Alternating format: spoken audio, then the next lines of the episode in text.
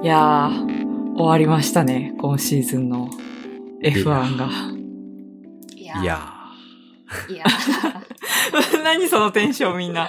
ー、もうみんな、いやーといやしか言えない。ーとしか言えない。まあ、わかりま我が家の、あの、グランプリ後もみんな、いやー、二人で、いやーいや言ってましまあ、その、なんでこんなテンションなのかっていうのは、まあ、後で話すとして、あの、F1 の、あの、3? あの、F1 シリーズのさ第3回を前回、あの、撮ったんですけれども、もうグランプリの直前ですね。たうんあの時めっちゃ浮かれポンチだったんですよ、私たち。やばかった、本当なんかすごいテンション高くて、あれは絶対試合後には取れなかったと思うんですそうよね。ですね。いはいや、もう、あれは、こう、奇跡のような、こう、うんあの時しかあ取れなかった。の時しか取れなかった。うん何が嫌ささだよっていう話で。もうね、完全に浮かれポンチなんですよ。で、なんで私浮かれポンチなのかなって、あの、冷静になって思ったんですけど、うんうんあの、やっぱ、その、今年は本当にどっちがチャンピオンになってもおかしくなかった。マックスはマックスでチャンピオンたる理由があったし、ルイスはルイスでチャンピオンたる理由があって、なんかあの時は仮想的に二人がチャンピオンみたいなノリだったじゃないですか。二人ともっていう。チャンピオン候補だったけど、うんもう二人ともチャンピオンでいいよねっていう感じだったし、結末、結論が出てなかった。うんからなんか、こう、仮想的に理想の状態だったんですよね。うんうん同点だし、同点で決勝で、なんかどっちを押してても、このシーズンは素晴らしいって、あの時は言い切れる状態だったんですよ。確かに。私もあの瞬間が1ヶ月ぐらい続けばいいのにって思ってた。ま同あ確かに。まあだから、ねそのね、こう来てほしくないっていうか、こううんその週は、そんなことは起こってほしくないって思っちゃったというのはあるよね。うん確かに。あ怖かったもんね、やっぱ。本当に決まるのが。ね。ね。うん。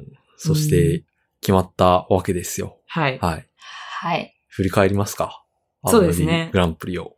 はい。はい。まあちょっと、あの、どんな感じだったか、誰か説明します？あ、じゃあお願いしてもいいですか？え、私？荷が重い。これ荷が重いよ。お、お便りは大丈夫ですか？あ、確かに確かあ、に。じゃあここで、はい、はい。読ませていただきあ、まあでもちょっとその前に、まあ僕が、あの、なんだろう、パート3ですかね、前回の F1 回を読んでて、あの、聞き返して、あの、笑ったのは、まあもちろんそのテンションは高かったのもあるし、なんか、パート1とかパート2で、結構その応援することに対してすごく臆病だった 我々が、うん。こう、もうどっぷり、こう、沼の中から、こ そうそうそう。う、手を振っている、そうそうそう、こう。あの、のが、なんかすごい、あの、ギャップがあって、うん、こう面白かった、面白かったっていうか、その、なんか、こう変化があったんだなってことを改めて認識して、うん。まあでも、なんだろう、まだ、こう、ね、グランプリが終わって、またその、なんだろう、そういう、こう疑問に立ち返る機会があってもいいかなと思って、あの、うん。こういう回をセットアップというか、もう一回撮ろうかなって思った、うん。あーところに、こう、お便りがですね、はい。あの、いただいたのがあって、はい。じゃあそれを、あやかさん読んでいただけますか？はい。えー好きなものをわちゃわちゃ語るのは尊いなと思いながら、F1 回、えーパート3を拝聴させていただきました。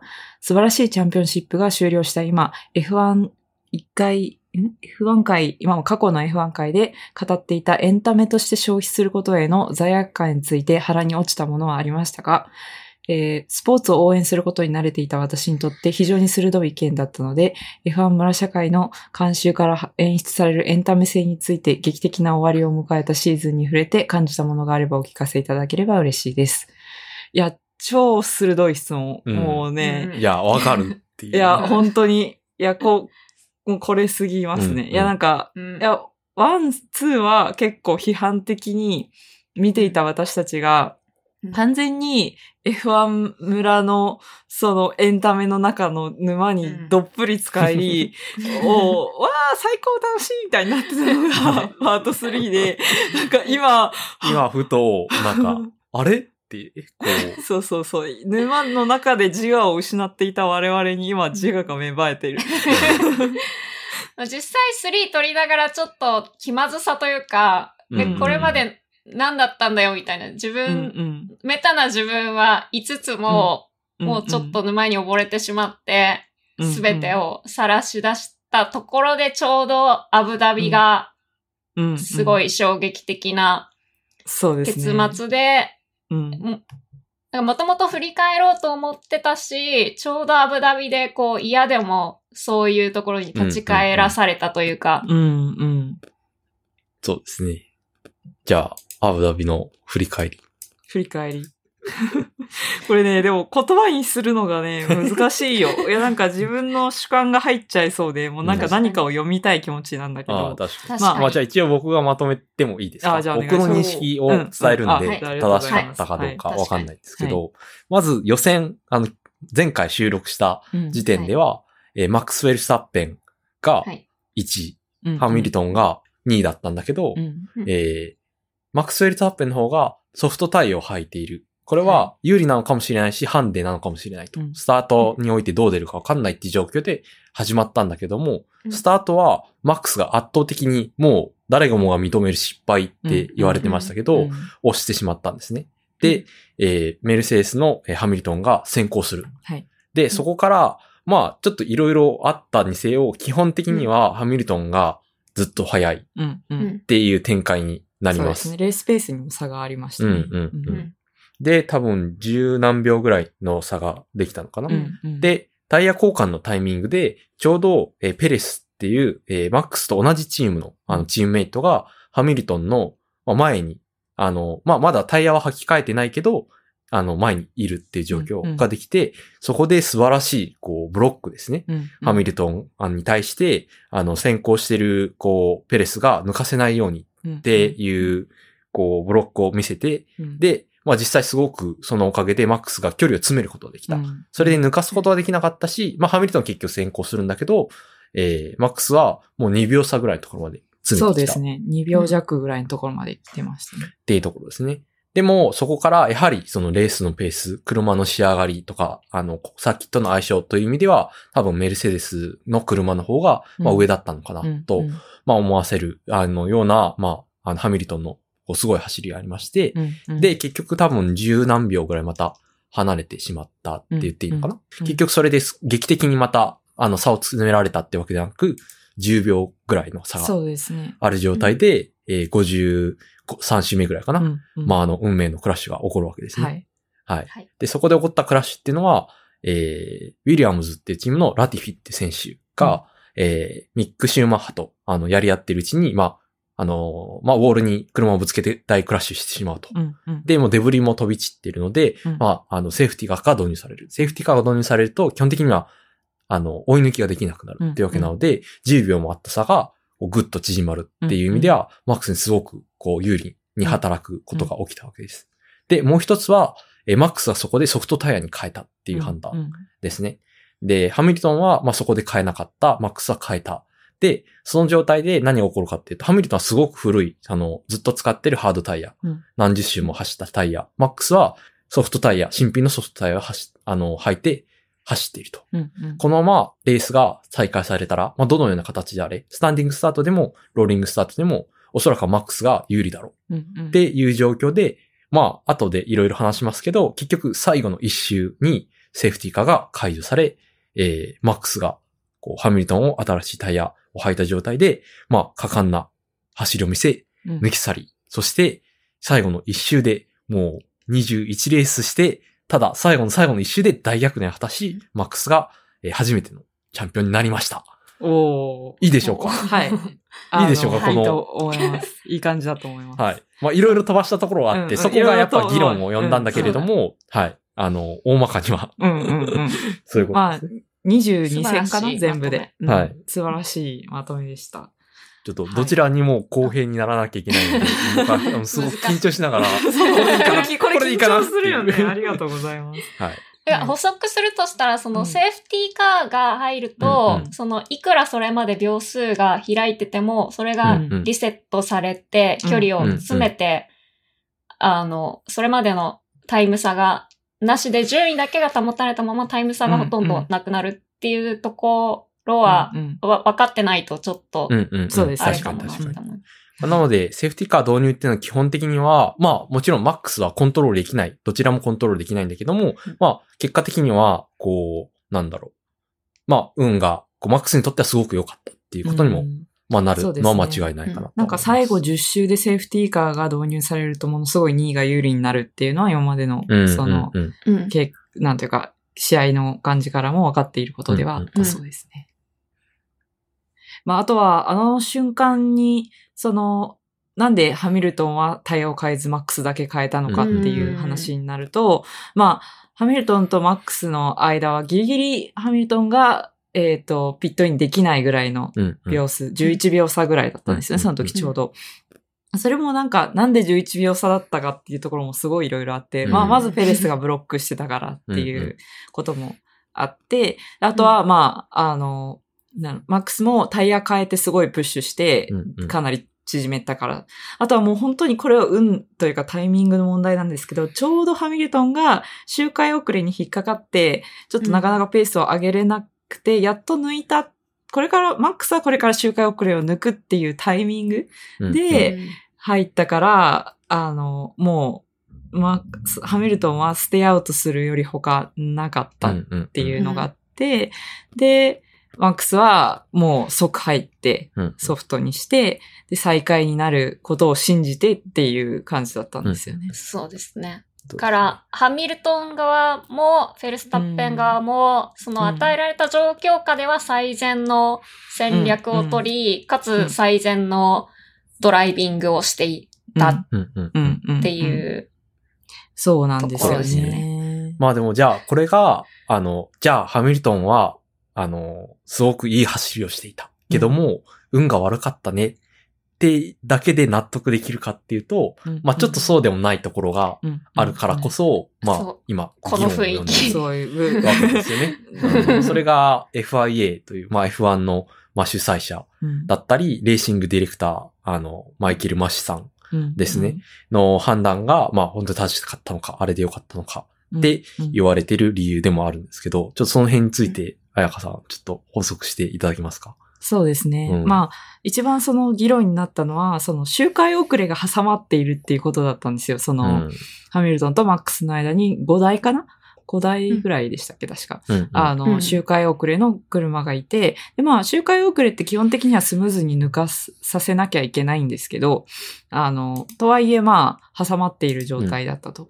で、周回遅れを、そのセーフティーカーの前に行かせて、その、本来の順位に戻すっていうのは割と通常の手順なんですよ。うんうんなんか、それは、それを知らずに見てたから本当に衝撃だったんですけど、私。あの、グランプリの時は。で、ただ、その、えっ、と、最初は周回遅れ先に行かないでちょっと待っててって言われてて、で、本当の最後の最後、セーフティーカーがいなくなるってなった時に追い抜かしていいよってなって、なんか判断が2点3点してるように、旗から見ると聞こえるんですけど、うんうんとはいえ、そのトラックがクリアになるまではセーフティー、カー追い越しを待たせなきゃいけないっていうのもまた通常手順なんですよ。うんうんだから、まあ、待たせたことも悪くないし、あの、周回遅れを前に行かせたのも悪くはないですよね。で、とはいえ、まあなんか、何が、その、トラックの状況を見る限り、本来こう、もう一周早く行かせることはできたんじゃないかっていう話があって、その車に関してですね。で、なんかまだマーシャルがトラックにいたのか、報告とか判断が遅れたからなのかわかんないんですけど、全周回遅れをこう前に行かせるまで待つと、ちょうどレースがゼロ周になってしまうっていう状態がうんうんうん作られてしまったと。でそうなると、もう、なんだろう、通常のセーフ手続きを行って、セーフティーカーでのまま終わるか、今回みたいなやり方で、まあ、全部の周回遅れは行かせず、マックスとルイスの間の周回遅れだけ行かせて、一周だけレースするかっていう、うんうんもうなんかその状況になっちゃったらその二択しか多分なかったんですよね。で、どっちを取ったかっていうと、まあ、レースは、最後はレースさせましょうっていうのを優先して終わった。でも、こう、やっぱりもうこれはメルセデス側からすると納得いかないわけですよ。うんうんううんんで、今までずっとリードしていたし、いくらこれが、なんというか、こう、ルールを読めば確かにそう解釈できるっていう状態だったとしても、うんなんか、これ FIA が作ったチャンピオンなんじゃないかっていう感覚がどうしても、こう、できてしまった。やっぱそれが今回のなんか、こう、議論のもとなのかなっていうふうに思いますね。そうですね。うん。まあ、ちょっとその具体例を離れて、こう、なんだろう、この FIA の判断、できた判断っていうのを、うん。あの整理し直すと、うん。あの、まあ、クラッシュが起こってしばらくしの時点で、うん。いろいろな選択肢があったわけですよね。うん。一つは赤旗という、まあ、レースを中断して、で、えー車をグリッドに並べて、で、再開するうん。っていうことですね。で、もう一つは、まあ、あの、車の片付きが結局終わらないので、うん。あの、正しい、一番そのルール通りの、あの、判断をすると、セーフティーカーが入った状態、つまり、メルセデスが、えーハミルトンが前にいる。うん。フェルスタッペンが後にいる。うん。レースは本当に始まらないと、そう、うん動きできないからね。そのままゴールをする。うん。ってことですね。それはもう、ハミルトンが結局チャンピオンってことを決定するわけです。うん。でうん、えーその中間の判断として、片付いてすぐに、えーレースを再開する。うんっていうのも、まあこ、それは実際今回したわけですけど、えーそういうことも、まあ、できたと。で、最後、その中で、まあ、レースを再開させることを優先した。うん。その、最後の一周だけでも、お客さん、まあ見てる人うん。に、こう、そのレースのすわあの姿を、まあ見せるって結果的に判断になったようにも見えるし、うんうん。まあ、二人にとっても、こう、レースができる、レースをした結果として、うん。えーまあ、チャンピオンが決まるっていうことになりますし、まあ、それを結局選んだわけですけど、でもなんか FIA がその3つの選択肢の中から選ぶことができるっていう状況そのものが、こう、スポーツとして、こう、なんだろう、スポーツなのか、みたいなうんところが、あまあ、本質的には、あの、なんだろう、みんながもやっとしたところなんじゃないかなと。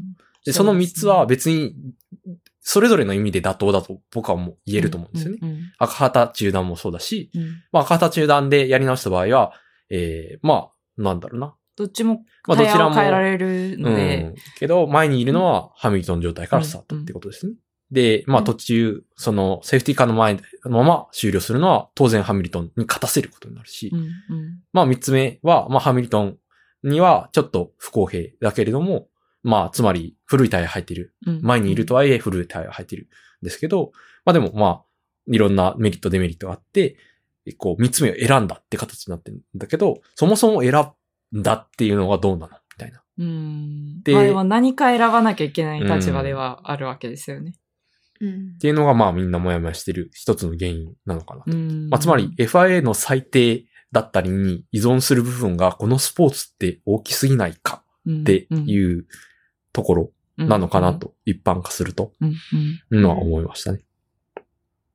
そうですね。まあ、赤旗は、が一番なんか公平には感じるんですけど、うんでもやっぱクラッシュの瞬間それを判断しなきゃいけなかったから、うんそう考えるとちょっと難しかったのかなっては思います。そうんのクラッシュのうん希望から考えても。うん、実際片付けられたわけですね。そう、そうなんですよね。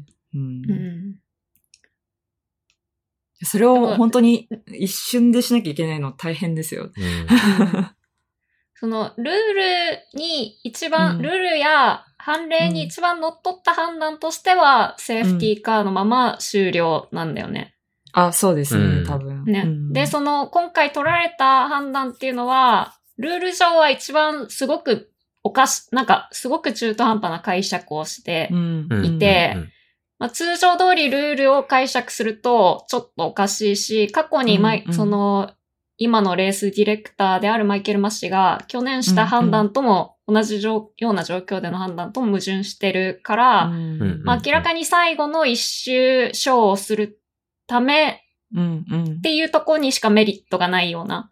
うんの、ルールには乗っ取ってないし、公平感もないけれど、最後にショーができるっていううん。うんうん。ところがメリットにな、アドバンテージの選択肢っていうのが取られたっていうところがさらに、あの、議論を読んでいる読んでいる部分で。そうですすね。そう、これ、もしラティフィのクラッシュが、から、まあ、撤収作業に関して、あと一周早ければ全く同じことができたんですよ。その、ちゃんとした手順にのっとって。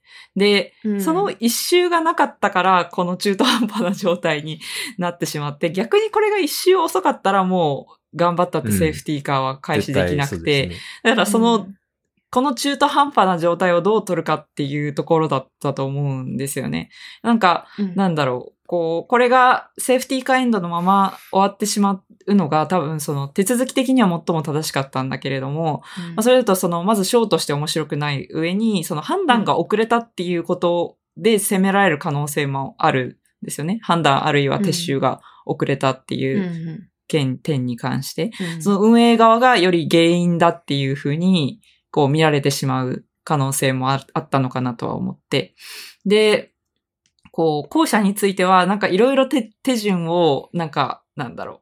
まあ、ルール、の穴をついているような、感じの、こう、裁定だから、こう、なんだろう。やっぱりこう、後味はあんまり良くないんだけれども、その、レースをさせて終えるっていう部分に関してうんはうん、かなり、その、今までの歴史的にかなりこう、みんなで agree していた部分ではあったから、まあ、それを、こう、引っ張り出せばなんとかなるっていう風に考えたのかな。まあ、難しいですね。それも全部こう、これ本当に1分、1分もない中で判断しなきゃいけないことだから、うん。うーん、まあ、絶対マイケル・マシンにはなりたくないですけど、一番転生したら困る職業。うん。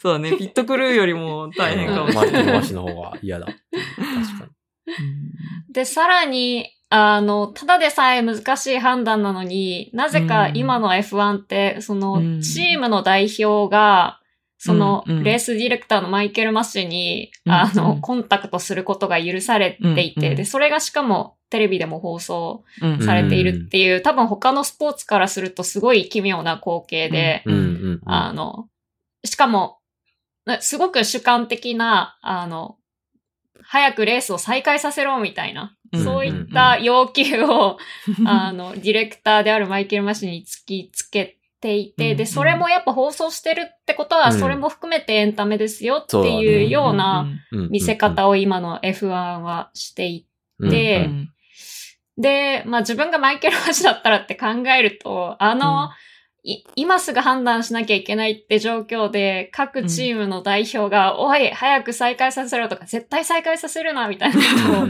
とをどんどん言ってきて、それにも返答しなきゃいけないし、今すぐ決めないともうレース終わっちゃうし、どうしよう、みたいな。うんうんうんもうねパニックだようんね。うん。いや、そう、なんかそれもなんか、そう、実はてし、その、なんか F1 公式の動画で F1 選手がちょっと、その解説、今回のやつを解説してるときに、その、トラックを見る限り、多分あれ、あと一周先にバックマーカー行かせられたんだよね。多分、させようと思えば。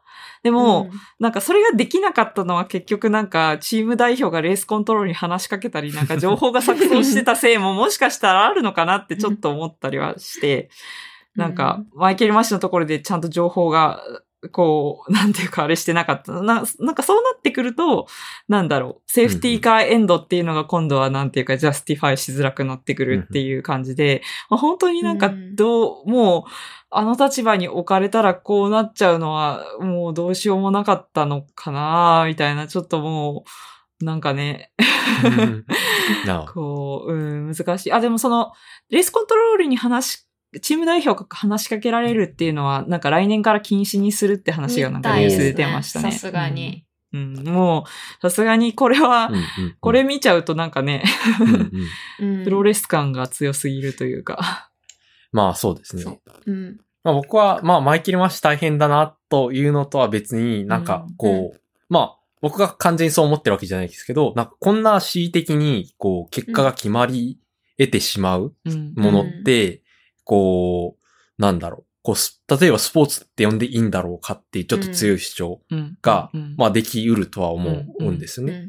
うん。まあ、なんか僕はまあ、なんか元々の自分の立場で言うと、結構その、例えば雨って、あの、ハーフポイントになった試合あったじゃないですか。あーはいはい。でもあれ結局その工業として成立させるためうん。うん。に、こう、セーフティーカーランを2周だけして、2周したらもうレースが成立したってことになるから、うん。まあ基本的に予選の順位のまま、あの、半分にしたポイントを上げるよっていう判断を F1 はして、僕はなんかそれを見て、あ、なんか、こう F1 って僕が思ってたよりは工業だし、うんまあある意味 FIA って、こう、お客さんに車が走ってる様子を見せる、うんそのレースを見せるっていう責任をこう果たそうとしている。うんうんうん。なんかそうで、すね。いい意味でも悪い意味でも、こう、工業としてのプライドがすごくこうある。うんううん。んっていうふうに僕は受け取ったんですね。うんうん。だから僕にとって、その最後にレース一周し、みなんかルールを、なんだろう、なんだろう。まあ僕はルールに沿ってないとも思わないけど、まあでもちょっと、なんか解釈を変えて、で、最後の一周見せることを優先したって判断は、うん。FIA としては僕はなんかすごく一貫した、うん。あの判断だなとは思っていてね。うん。まあそういう意味で、なんか、ややその、なんだろう、スポーツ、純粋なスポーツであるっていうところからは、別にそこまでそんなに、こう、純粋なスポーツであり続けることにこだわりがないんじゃないかなって思ったんうんですよね。うんなんかそういう、こう、姿勢の話に関しては、どう思いましたか？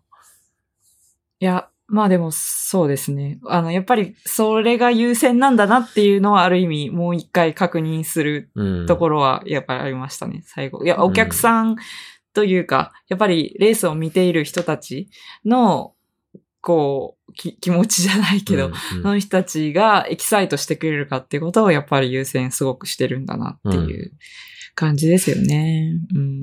じ自分は、その、それまでも確かにそういう場面を見てきたんだけど、こうんのチャンピオンシップっていうメインの、うん。この F1 のメインコンコンテンツというか、スポーツだとしたらそこを目指してやってるものが、うんうん。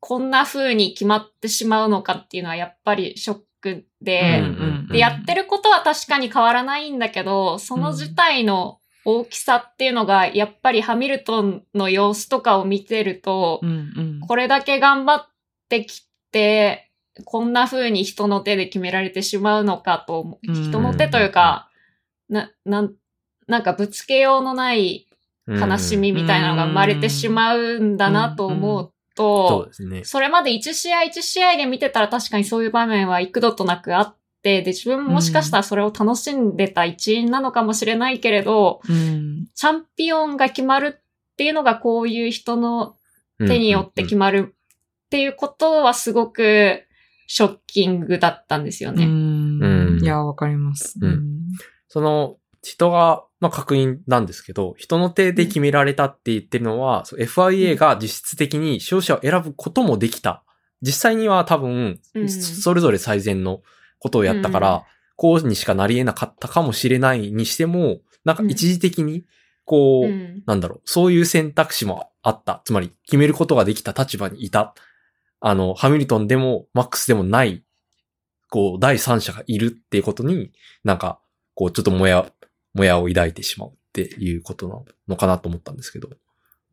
まあ、そうだね。まあ、その決めたっていうのは多分強いこ、人の手がで決めたっていうのは強い言葉で、まあだからス、ルール、一貫性のないルールで、うんそのショーとしての見せ方が一番重要であって、ううんうんん。うん。っていう、なんかディレクターがいるうん。ショーを見ていったのかっていうう。ん。うんうん。なるほどそのアブダビのラスト見たとき、そう、うんあの、これ私見てるの F1 なのか、これもうネットフリックス入ってんだっけっていう。ああ、そうそう。まあ、わかるわかる。うんそれは。そう。いや、あれこ私逆に。これもうドライブツーサバイブみたいな。うん。確かにね。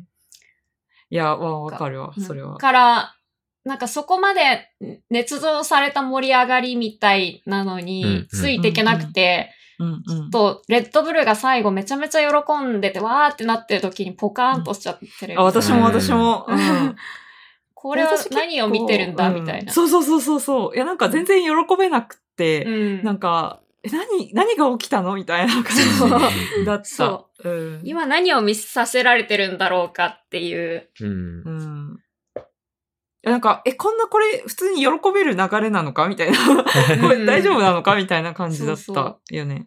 うん。なんかどっちからしてももやっとする終わり方になっちゃって、喜ぶ方も喜びきれないし、うん。いや、なんかでも、なんだろう。私、試合直後は本当にそんな感じで、なんかあれだったんだけど、なんかでもルールを調べれば調べるほど、なんかこうなる、ならざるを得なかったのかなっていう感じがする。もうだからセーフティーかエンドか、うん。その、今まで選手たちと合意してた一周だけレースかっていうののもう二択だったから、最終的には。うん。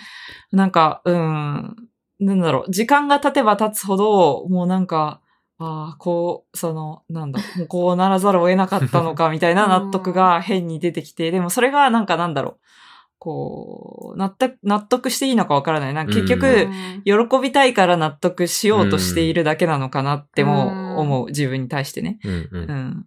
なんでもか、そうですね。ん。なんかでもそんな感じ。その、最初はすごくナミちゃんとちすごく近かったと思う。その、見た時の感想。うんううんん。なんかツイッターとか見ても、こう、いろんな形の落としどころ探しマンが そうそうそう。いや、僕もペレス、ペレスが頑張ったからとかねペレスが頑張った。っていう派と、僕は結構ね、うんその試合直後は結構そんな感じはいはい。うんでしたよね。まあ別にチームワークの今はでもそう思ってるけど、まずやっぱレースの一番こう盛り上がったところの一つとして、うんこう、ものすごい、あれは納得できるなって思うのは、ペレスがやっぱ頑張ってハミルトンブロックしたっうん。てことですね。うん。まうん。あ、その、超クリーンだったかって言ったらわかんないけど、まあでも、やっぱ危機迫るものがあったし、うん。やっぱチームワークとして美しかったし、うん。っていうのもあるし、まあそれを除いてもやっぱテクニックとして、うん。やっぱ良かったと思うんです。よ。そうですね。まあ、ちゃんとぶつけずに、うん。お互いガチガチに勝負してたのは、やっぱり面白かったのは面白かったですね。うん。で、かつ、なんか、結局ハミルトンがタイヤを変えなかったから、うん。あのような状況が生まれたわけだけど、うん。うん。ハミルトンがかタイヤ変えなかったのってなんでなのって、僕は最初疑問に思ってたけど、あ、ペレスはあそこでブロックしてくれたから、タイヤが変えられない状況が生まれて、うん。だからこそマックスが勝てたんだっていう、うん。こう、綺麗な、こう、ストーリー。そかつ、その、まあ、それぞれはみんなベストを尽くした。けども、うん。なんか最後はそのペレスの頑張りとマックスの最後の気合によって勝てたっていう落としどころ自分の中で見つかって、うん。いやいやスッキリした感じはあったんですよ。まあでもやっぱうん。みんながそれぞれこうスッキリのそう、どうや、どうにかしてスッキリしようとしてる。っていうのはあるんですよね。うん。いや、でも、うん。あの、その見ながら感じたのはまさしく多分ナミちゃんと同じ感じで、ふつ二日ぐらい経って、私はなんか物分かり良くなってきちゃってる今。私、まだにセーフティーカーエンドの方が、まだす良かったんじゃないかなって思うんあそううだねけど、もしかしたらそれはハミルトンの肩を持ってしまってるだけうで、んその自分を喜ばせたいだけなのかもしれない。いや、難しいよね、これは。なんか、いやでも、やっぱり、なんだろう。こうルイスのことを思うとやりきれない、本当に。なんだろう。うん。一番はクラッシュないままハミルトンが勝ってくれたら、それは私は素直に、もう強く、やっぱルイスは強かったし、8回チャンピオンおめでとうってなった気がする。んだよね。ただなんか、うんセーフティーカーエンドで全然もやらなかったかったら、やっぱちょっともやっちゃったかなとも思う。なんか、うんんううんうんうん。なんかぎ、その、撤収作業ができてたっていうのもあってね。なんかこれができてなかったらあれだったし、もうだから本当に撤収作業、マーシャルすごい頑張ったみたいなのも まあ。って、うんあれなんだけど、うん。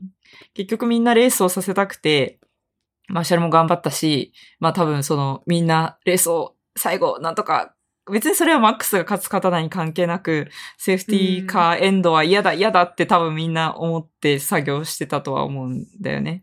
うん、で、うん。まあ結果的にそれを、なんだろう、うん、す狙っていったマックスが勝ったっていう展開で、うん、いや難しい。これが仮に、まあ、こう、その片付くだろうと思って、うん。なんだろう、ルイスが入っ、ピットインしてたら、あの、まあ、マックスはどっちの戦略を取ったかわかんないよね、うんうんうん。正直。なんか、うマックスも再開するだろうと思ってソフトに変えたら、バチバチの勝負が見れたし、うんうん。そうじゃなくて、あの、やった俺1位じゃんみたいな感じで、あの、言ってたら、その、ね、ソフトのハミルトン VS マックスってなって、一瞬見えかけたタイトルが結局、ルイスのものになって終わりってなってたかもしれなくて、なんか、うん。その、個々のタイヤ戦略を大、ディレクターが全部把握、仮にしてなかったら、逆になんか納得できる。うんんだよね。もし、なんかう、んソフトに履き替えてどうのっていうのを全部把握してて、たらさ、もう、なんか、どっちが有利か分かってる状態でこの決断しなきゃいけない、うんいけいけいけなくなるから、私がマイケル・マシだったら絶対タイヤ情報知りたくない。なるほどね。なんか、そしたら、まだ、とにかくレースを再開したいんだっていう気持ちだけで、うんうんその決断ができたかな。うんうんうんがじゃあ、なんか極論言うと、じゃあうん AI が全て判断しますってなったら、うん。納得感は高かったってことですよね。AI まあはタイヤの情報とかそっちの方がいいとも。思うんだよね。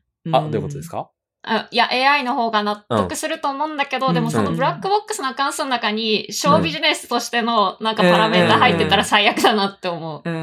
うん。でも、小ビジネス、そうだね。ででもな、なんか多分その、今までの合意を全部入れたとするとさ、その AI の中にきっと最後一周、なんでか、グリーンで終わった方が望ましいっていう評価関数は絶対入ってると思うんだよね。まあでもそんなに賢くなくてよくて、うん。なんかマーシャルがこう車を片付けられたかどうかで、うん。赤旗、うん。黄色そみたいなのを判断してくれる。それだけ。そう。なんかでブラックボックスじゃなくて本当にルールベースで AI が判断してくれたらすごく納得いくと思う。なるほどねそういう判断ができるようなルールをうんうんうんうんうん。作ってくれたら一番いいな。って思う。うん。確かに。いやー、どうなんだろうな。うん。難しいね。でもやっぱそれで、こう、やっぱ、うん。みんなの満足が、こう、最適化は、やっぱ結局できないわけで、F1 が何を目指すのかっていうことですね。そうだね。いや、でもまあ、その AI ができるぐらい、うんルールをもっとクリアにすべきっていうのは本当にそうだと思う。うん。最後に、なんだろう、ディレクターに任されてるっていうのは、まあ、明記されていて、うんまあある種うんそこを今回使ってるっていうのは、そのメルセデスの後期に対しても言ってるし、だから、それが多分みんなのモヤモヤの原因そうなんだよ。ねルールいろいろ決めたけど、最終的に、まあ、ディレクターが判断、覆せますみたいなこと言っちゃうともう何でもありじゃんっていう感じになっちゃって納得感が低いよねうん。そうよね。でもなんかこう、責任、いや、それは自動運転か、みたいな話にもなってくるんだけど、AI を使うとき、やっぱなんか責任の所在を誰にするのかみたいなところがやっぱり難しいなっていう感じがうんしていて、まあ今回の場合は、ある意味、こう、マシに全ての責任が、こう、覆いかぶさることによって、なんだろう。うんこう、ある意味、どっちのドライバーも称えられる状況で終わったんだよね。うんそれはなんか、うんいや、私は一番嫌だったのは、ぶつかってマックスがワールドチャンピオンになったら、それだけはやっぱり嫌だったから、うんそうじゃなくてよかったって言います。そそれは思ってる。う。うんんうんそれだけはそう思ってて、なんか、なんだろうな。うん。なんかそういう意味で今回は最終的に、なんだろう、本当にディレクターだけが悪者扱いみたいな感じで、こう、両方のドライバーとかチームはベスト尽くしたねって感じで終わってるのは、うんうんあまあよかったなっていう感じかな。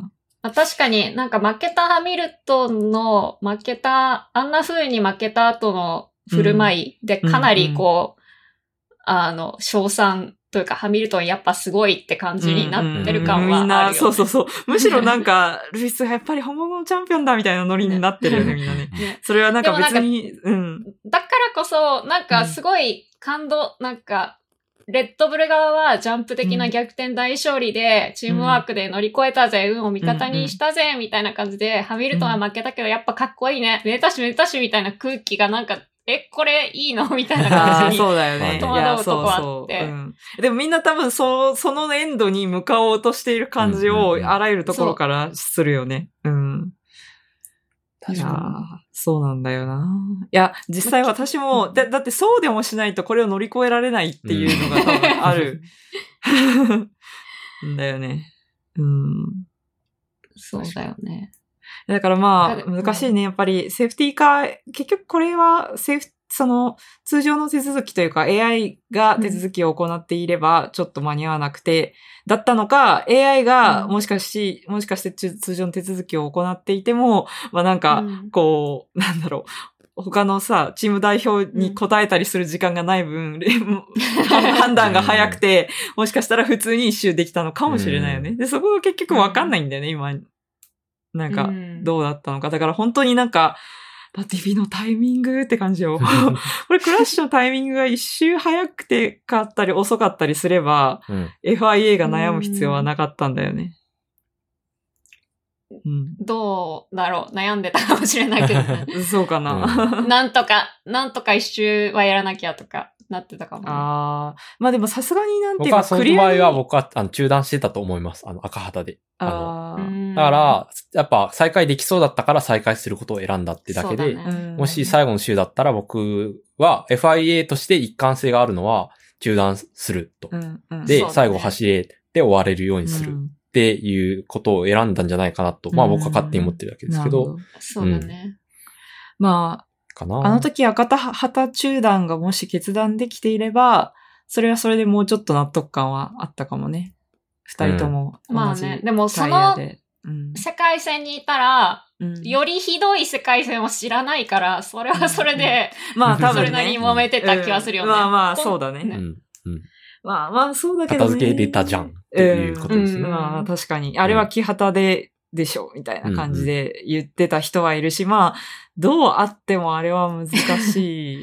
うん。でも結局、じゃあ赤旗木旗の判断を AI ができるような基準に落とし込めるかってことだよね。まあでも僕はやっぱり、まあこれはそのスポーツとしてっていうのもあるし、うん。やっぱその F1 っていうすごくあん、まあしかも赤旗木旗っていう安全性が関わる話だから、うん。まあうん。結局それは難しいのではっていうか、あの、うん。え F1 がむ危ないスポーツである、うんうん。ううん。限り難しいとは思いますね。ううん。んどのようなルール適用でやっても、やっぱ、うん。まあトラックリミットぐらいはとは思いますけどね。うん。例えば。うん。トラックリミッミトは AI でできてもそうそうそう。うん。木旗木旗っていう判断は、うん。まあ、今は絶対にだし、まあ、ある意味そこを AI に任せないからこそ、悪者ができているからこそ、やっぱ納得できているっていう人も多いという意味で、FIA はそれができるようにもしなったとしても、うん。こう、あの、それをマーシャルっていう、まあ、ある意味スケープゴートを立て続けるっていうことに価値を置くっていうことはあるんじゃないかなとは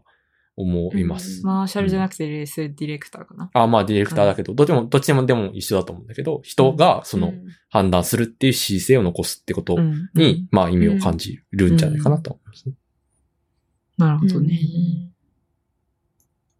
うんまあ確かにその安全性っていう意味ではそうだよね。うんなんていうか、そのセーフティーカーみたいに安全性と、その、なんだろう、レースを両方兼ね備えたような手続きうん。をどれぐらい姿勢を入れるかっていうところがまあちょっと難しいのかな。うんまあ実際そのセーフティーカー追い越しを待たせたのはトラックがクリアになるまでは待ちましょうっていう話で、それこそ1年前ぐらいに、あの、セーフティーカーを追い抜かすときって早く動い、早い、早い車が走行することになるんで、それでまだ片付けてるマーシャルがいるのに横通っちゃったみたいなことがあったりして、まあ、そういうことを考えると、まあちょっと待てよっていうのは、うんうんうん。まあそれはそれでよくって、でまあでも基本的には周回遅れは前に出しましょうっていうのも通常手順っていう感じなので、うん。うん今回みたいなケースだとやっぱ、まあ本当にセーフティーカーエンドでターン1までで終わりっていうのが、うん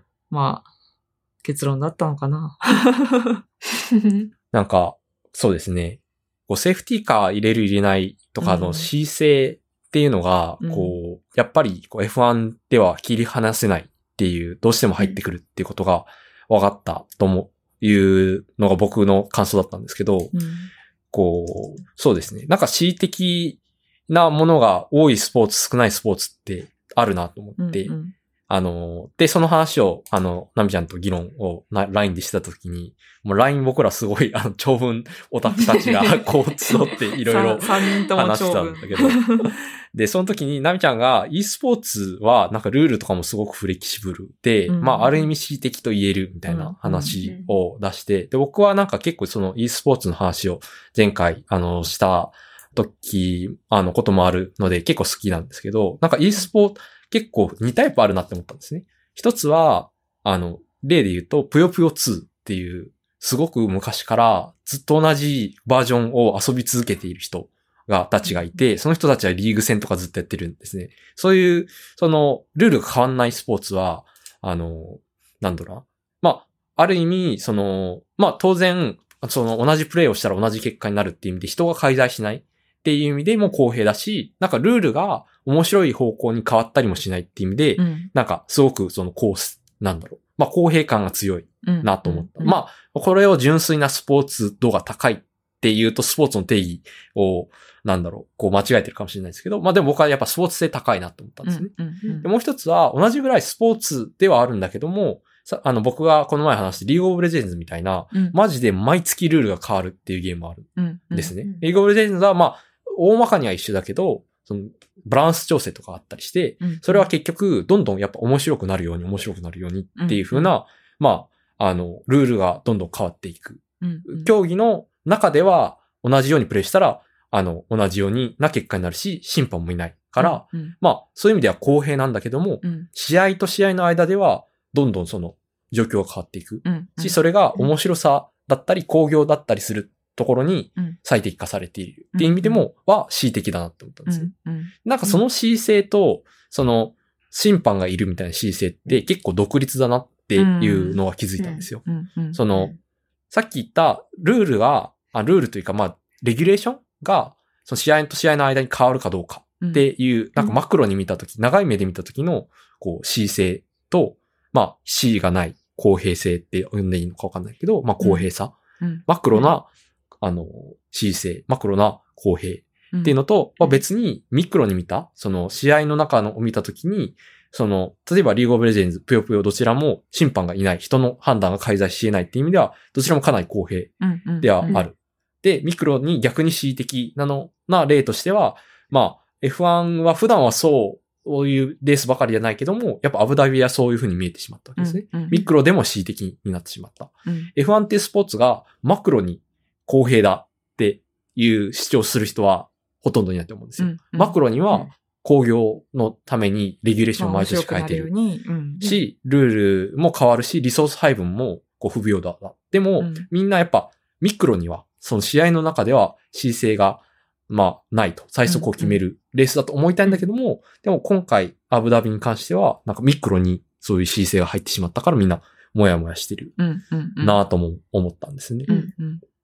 なんかちょっとこの図を見ながら、こう皆さん、あの、ポッドキャスト聞いてる方が図なしに、あの、理解するのはちょっと あれかもしれないので、あの、図のリンクも貼っておく、はい。あの、こうと思うんですけども、まあでもなんかそういう、あの、ことを思って、でもなんか、ミクロとマクロの二つの軸があるそうですね。うん。っうん。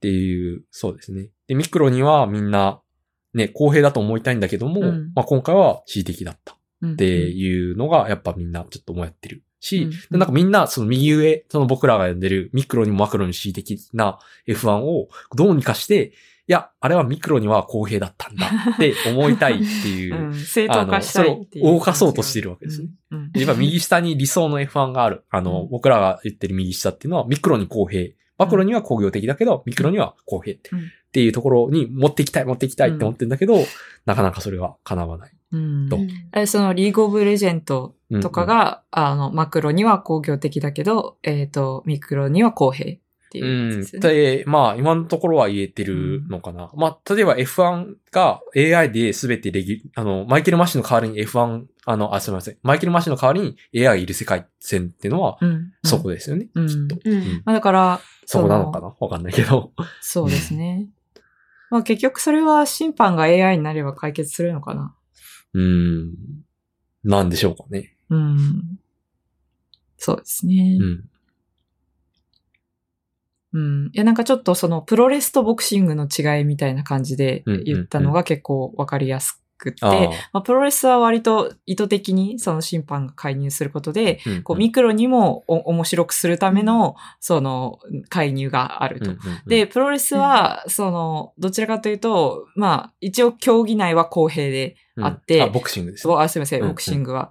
で、だから同じように、まあ、戦ってるものでも、うんうんこう、ど、どこを向いてるかが違う。その強さを決めるっていうのと、その、観客を楽しませるっていうの。うんまあ面白い格闘技をするっていうところはやっぱ、このプロレスが目指しているところのように、うんまあうん僕はどちらも詳しくないんで、うん。わかんない。うん。僕らは詳しくないんで詳ですけど、わかんないですけどまあ、イメージとしてそういうところがあって、えっ、と、F1 は、まあ、ボクシングが理想だけれども、うん。まうん。あ、アブダビに関してはプロレスに見えたなっていうことですよね。なんかまあ格闘技は、まあなんかこう詳しくないのにこんなになんか語っていいのかっていうのは思いありつつ、そこのグラデーションのすごく両極端なところは結構あるうなと。思います、で、それ、が許容されているというか、どっちのファンもいるじゃないですか。うん。プロレスはプロレスとしてうん好きな人がたくさんいるし、ボクシングはボクシングとして好きな人がいるから、なんかそういう意味では、こう、なんだろう。まあ、どちらが好きって人がいてもいいと思うんですよね。ただ、F1 はなんとなく、こう、なんだろう。まあ、特にミクロ工業性が行き過ぎてしまう。そう面白面白くするためなら、うん。なんかうん、こう、恣意的なルールを入れてもいいっていう風になってしまうと、なんか、え、それは私たちは一体何を見てるの？みたいな。うん。最速を決めるんじゃなかったの？みたいなうん。感じになってしまって、興ざめするっていうことですよね。うん。うん。自分がもやっとしてるのは今年の F1 がすごく面白かったのは、うん。そのマクロな工業軸だけによるものなのか、うん。それともチャンピオンシップ以外の部分では、そのうん。ミクロに工業的でプロレスっぽくなってたからこそ自分が楽しんでたとしたら。なんかそれでチャンピオンシップでだけおいおいってなってるとしたら自分は勝手な観客だよなっていうのは思っていて、うん。もうん。うプロレスとして楽しんだ方がいいんじゃないかっていうのは思う。その、今、その話してる中では、まあ、アブダビにすごく焦点あってたので、こう、アブダビだけがプロレスだった。今までは全部、どっちかというと、まあ、ボクシング寄りだった。で、うんまあ、ちょっとこの、例えば使い続けるのはボクシング派にも、プロレス派にも怒られるかもしれないけど、まあでも、例えとしてちょっと、あの、使わせてもらうと、って思ってるけど、実はその、うんこう、ハラハラドキドキ同点まで来たっていうところも、うん、まあ、なんだろう。結構その気づいてないだけで、レベルはともかくとして、そういうね、ミクロな姿勢うんが働いた結果なんじゃないかっていうことも、まあ、できるかもしれないですよね。うん。なるほど。うんあの、なんだろう、F1 におけるそのマシンのスペックさみたいなのって、うんうんうんなんていうか、どう、こう、マクロ工業的な、いや、なんかそれもなんかそもそも F1 がスポーツなのかっていう、こうまず、外から見て、まあ僕はもう F1 見るはじ、見始めるまでは、結局マシンの速さなんじゃないのっていうツッコミはすごくありましたね。ん。うんで、それがミクロかマクロかで言うと、まあ僕は、あの、競技内で、その、マシンの強さを調節してない限りは僕はマクロ。うん。うん。あの、うんマクロの中でリソースの配分は結局やっぱ平等にはできないわけじゃないですか。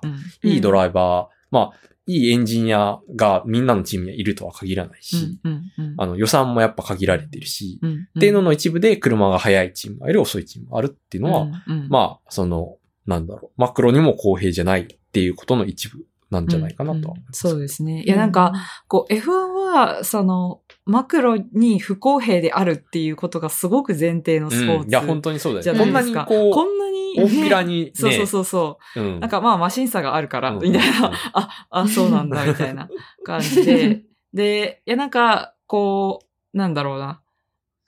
でも陸上とかだとやっぱちょっと許され、許される。やっぱいい靴履いてるやつが結局強いんだっていうのはさう、んやっぱ、こう、ちょっと認めがたいとそうころは。そうそう。今でも速い車乗ってるやつが速いよねっていう。だから、マクロ工業的をすごく認めている。そうだね。うん。うんっていう意味ではスポーツねまあ今まで僕がハマってきたスポーツの中では、まあ、リリーグオブレジェンズと並ぶ、こう、なんか、こう、おおら、おおらかさじゃないけど、うんそこはもう、それでいきます、みたいな、うんうん開き直りじゃないですけど、うんまあ、うんでもまあ、それでもやっぱ面白くなっている要素もあるし、うん僕はそこはまあ、うん納得して見ている人が多いんじゃないかなと思う。うんうん。うん。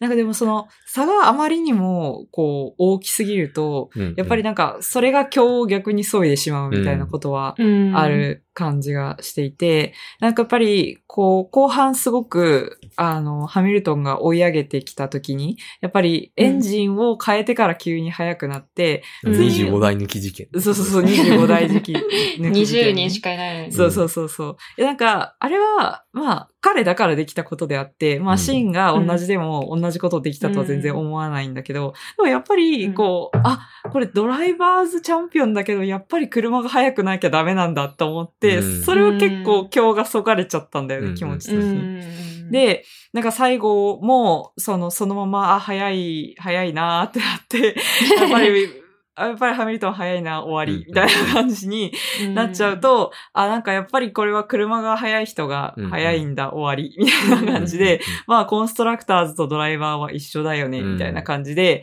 こう、うんまあ、割とその工業面を意識すると、あーってその不公平さに対して冷めちゃうって人はいてもおかしくないかなとは思った。その別の軸でね。そうですね。うん。まあ、うん。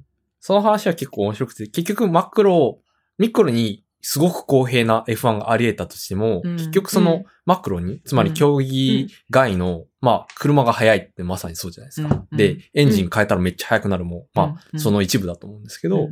あの、うん。それでめちゃめちゃ差がつきすぎると、ミクロでどんだけ公平だったとしても、やっぱ楽しめないし、スポーツとしても、こう、それってじゃあ車を開発するスポーツ？車を開発する選手権じゃん。ってなっちゃうっていうことですね。うん。まあ、それは、それでその、なんだろう、やっぱいい車を開発するっていうモチベーション、それを含めてやっぱり F1 だとは思ってはいるんですけど、もちろん。うん。うん、とはいえ、やっぱりこの数年間、その、なんだろう、ずっと同じチームが勝ち続けているっていう状況は、うん。うん、あの、すごく、まあ、FIA も気にしていたし、なんか、なんとなくこう、まあ仮に今回、あの、そういう意図は私はなかったんじゃないかとは思ってますけど、でも、うん、そのマックスを勝たせたいっていう気持ちがどこかあったんだとすると、うんうん、その、まあ逆転劇を見せたいとか、うんうん、その F1、その、もうハイブリッド時代、メルセデス全勝で終わるってことを避けたいみたいな気持ちが、うん、まあ、どこか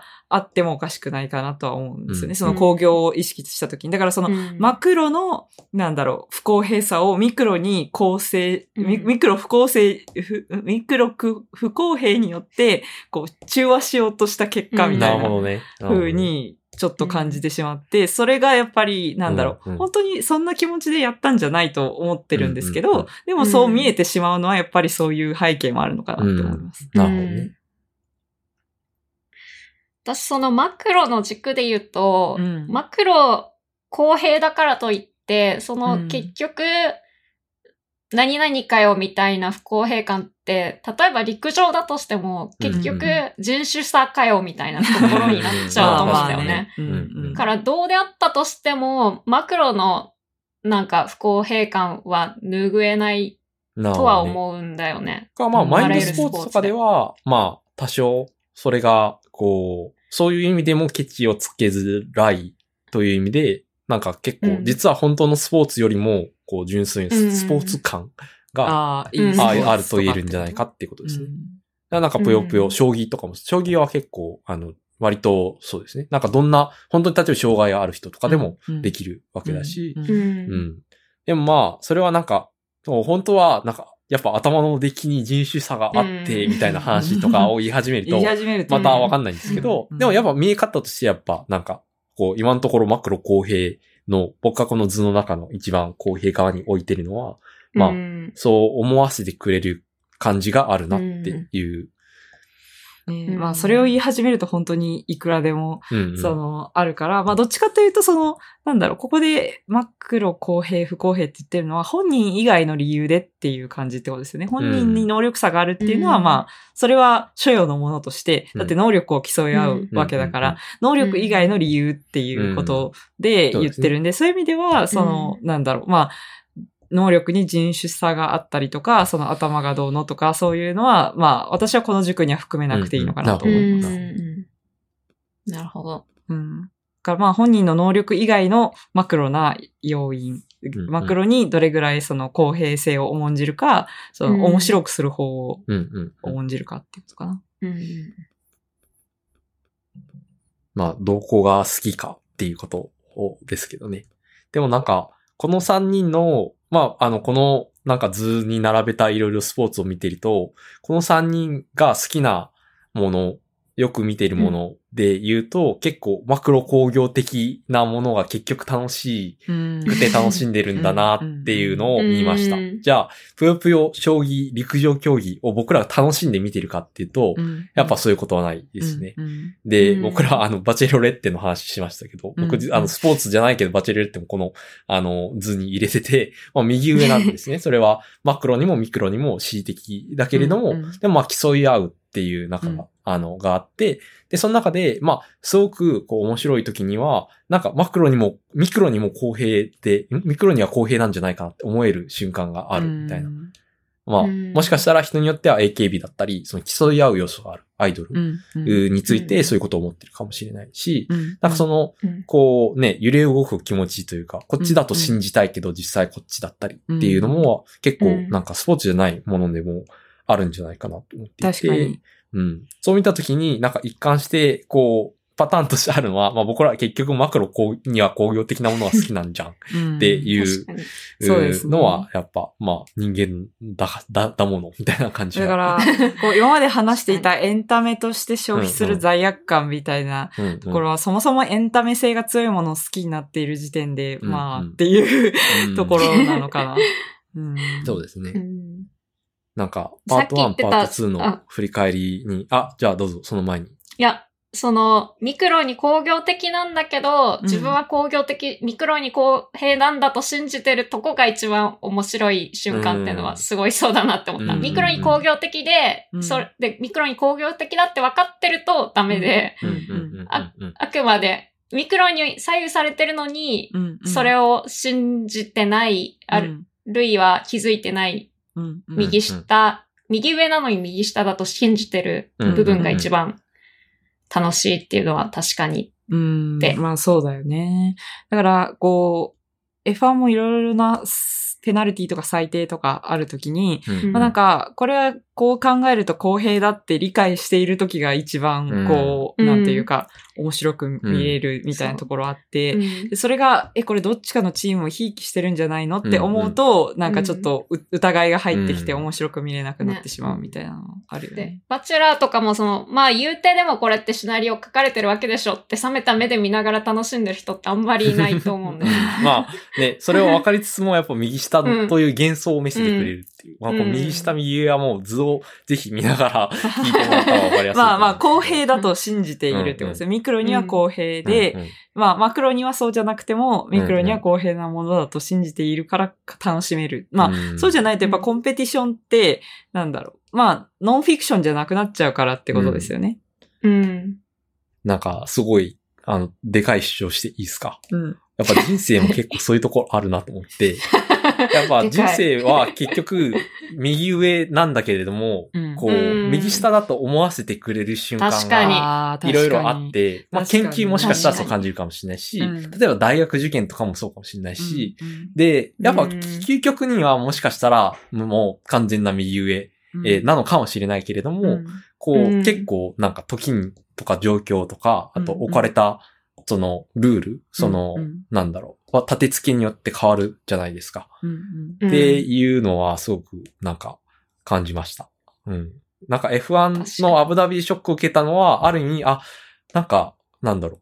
頑張ってきたけど、でも、この社会は不公正なのかもしれないって思ってうん、はってする瞬間とか。う、ん。うん。例えばそれに恩恵を受けてたかもしれないとかっていう瞬間にやっぱ、うん。はってするわけじゃないですか。うん。うんか確かに。ね、実際に事例見てでもそうかもしれないし、ドキュメンタリーとか見てもかもそそうかもしれないし、なんかそれと近い、はっていう感じ確かが、に確かに。ああ、そんな感じ。うん感じ。確かに。その幻想、そういった幻想を見せてくれるからこそスポーツって美しいみたいなところうんが、確かに、確かに。ある気がしててうん確かにね。人生はまあ右上だと知ってるけど、スポーツうは、んなんか、右下、もしくは左下？まあ、こう、公平だって、三倉公平だってことですよね。うんあんのルールの下で左下よりは。そう。公平な戦いを見せてくれるからこそうん、努力の結果が現れて感動するっていうう。ん。まあ、その、そのそうですね。うん確かに。人生はみんな、うん。こう、なんだろう、恣意的だ、だし、うんうん。こう、公平な競争というものは基本的にはないからこそ、うんうん。まあ、公平であるという前提で見るものが楽しい。うん。た、だ、完全に公平で、本当に本人の能力だけで殴り合うものだけ人が楽しめるかっていうと、うん。そうではない、人を楽しませるものの方がアトラクティブだったりすることもある。まあ、それが、まあ、みんながみんな将棋陸上にはまれるわけではないけど、うんどういうことかもしれないですね。まあそうですね。まあでも F1 にはまれない人もまあいるわけだし、うんうんなんか結局それは、なんていうかどういうタイプの、まあ、なんだろう。新しくそういう我々の中で、その競技を、うん競技っていうか、競スポーツであったりいろんなエンターテインメントを分類する軸ができたみたいなうんうん感じがしますね。公平。公平万歳。かな？どうだろうね。公平好き？いや、どうだろう。公平好きかな？まあ、公平。公平だと思ってたものが、じゃないときはやっぱり悲しいよね悲しいっていうう。ん、確かに。それはそうだ。徐々に教えてほしいみたいなところありますね。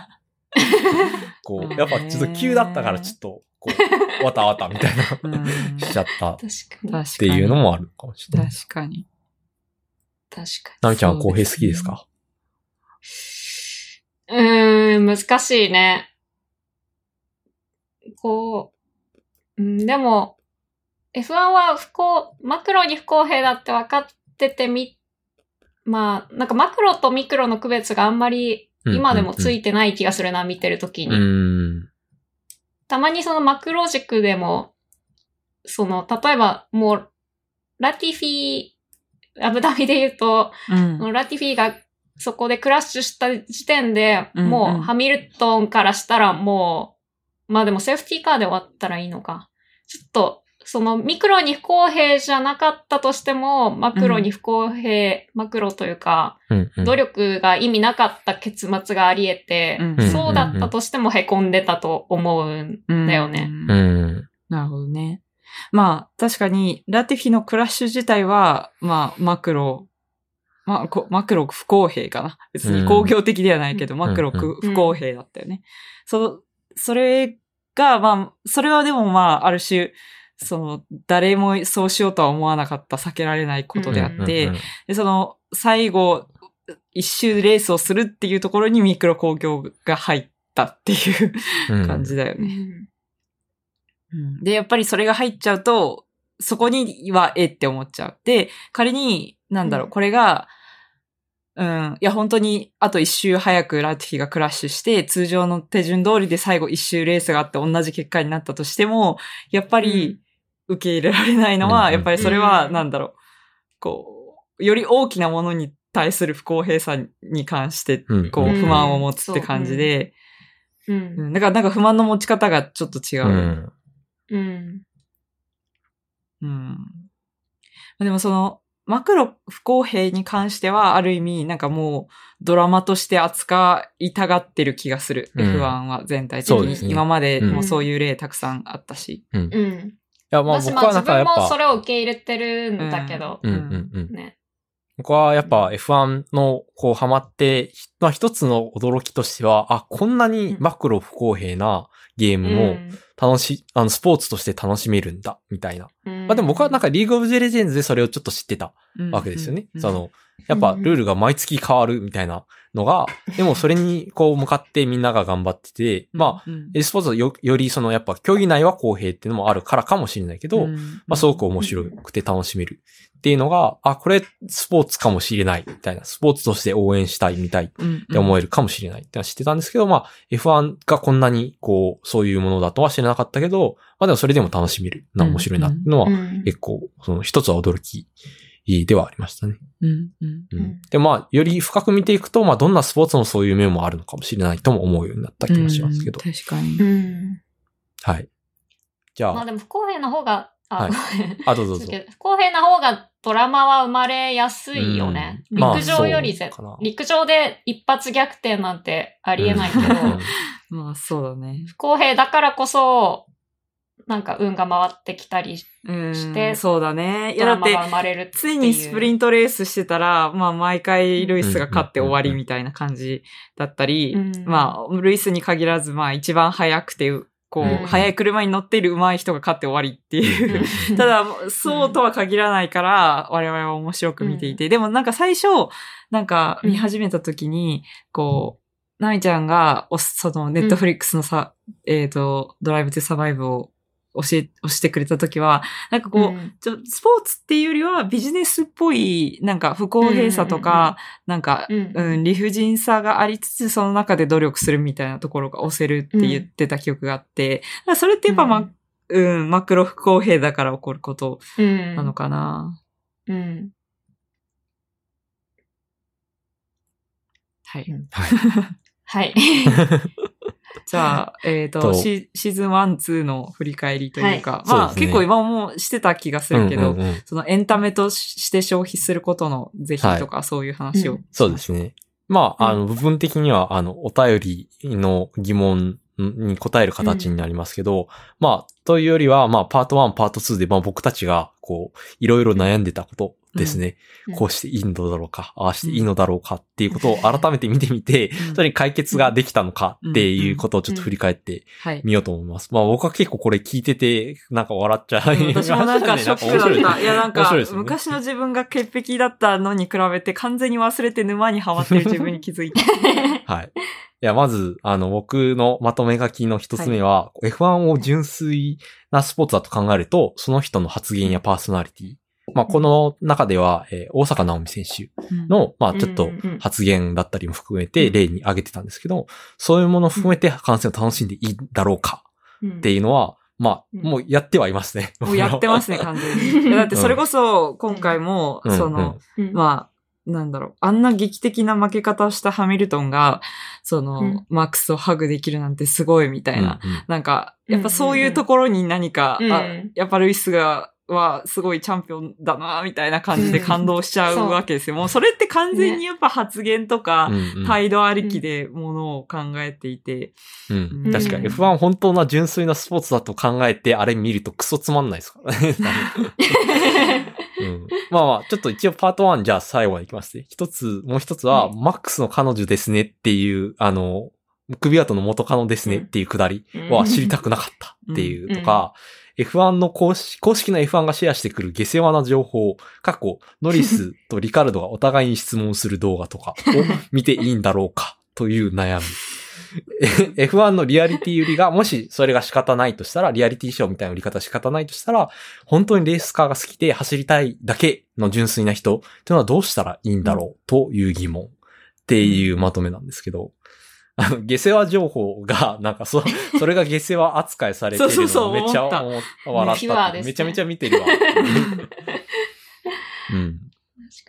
なんか自分としては多分、この時はうん、ドライブトゥーサバイブから入ってしまった、うん。すごく、あの、なんていうか不純なファンだと自分を自認していて、で、なんで、F1 はスポーツなのに、そんな自分がピュアにスポーツを楽しめるんだろうか、みたいなとこを多分悩んでたんだけど、うんだんだん見ていくと、F1 自身がうん。もうスポーツとしてじゃなく、そういうコンテンツを押し出してるから、うんこれはもうそのまま受け止めるのがファンのあるべき態度なのではって、もしかしたら自分を納得させるためにそうやって言い訳にしてるだけかもしれないけど、うんうん。そういうのも含めて見るのがファンなんだっていうふうに思うようになって、うんうん普通に摂取するようになっちゃったっていうのがうん流れかあな。の大丈夫です。あの懺悔タイムではないし。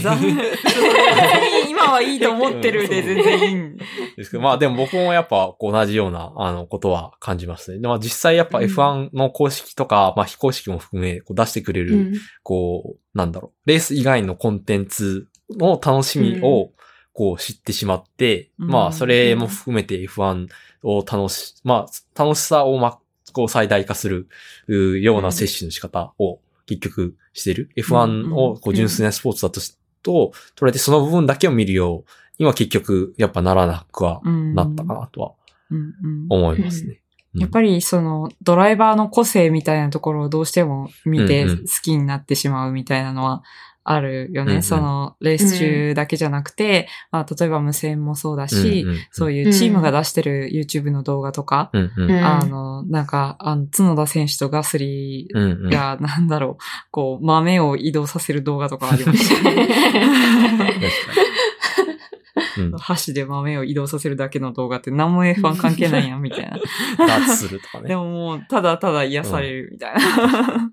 でもまあ僕は一番最後のまとめのポイント、本当にレースカーが好きで走りたいだけの人はどうしたらいいんだろうっていう疑問に関しては、いうん。や、それはだい、そんなに心配しなくていいよと言ってあげたいとうん。僕は、うんあの、勝手に思ってるんですね。うん。まあもちろんやっぱり、リアリティショー売りはあるけど、まあ一番その僕がそう思ったのは、やっぱマックス・フェルスタッペンがう、んそのドライブ・トゥ・サバイブを批判して、うん。俺は出ない。って、うんあれはフェイクのライバル関係を演出しているだけだから、うんあんな、こう、嘘ごとに参加したくないって言ってて、うんうん。っていう記事があったんですよね。それはなんか英語でも、あの、インタビューで出てたんですけど、なんか、あ、これはなんか、ちょっと安心したんですね。うん僕はそれを見て。うんそのリアリティ売りに参加、やっぱ明らかに F1 の動画とか見ても、マックスはあんま出てないし、うんまあ、君ライコンとかもあんま出てない出てない。し、なんかそういう意味では、なんか、そういう売りに参加したい人と、うんそうじゃない人がいて、うんで、それがなんか共存して、しかもマックスは結構勝って、うんで、あのーっていうのは、なんだろう。